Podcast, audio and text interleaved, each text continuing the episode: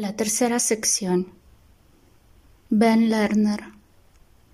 La tercera sección del estómago de un rumiante se llama salterio porque, al cortársela, se abre como las hojas de un libro.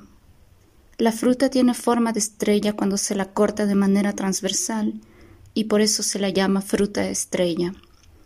Nuestro pueblo a menudo llama a los objetos según la forma en que los destruimos.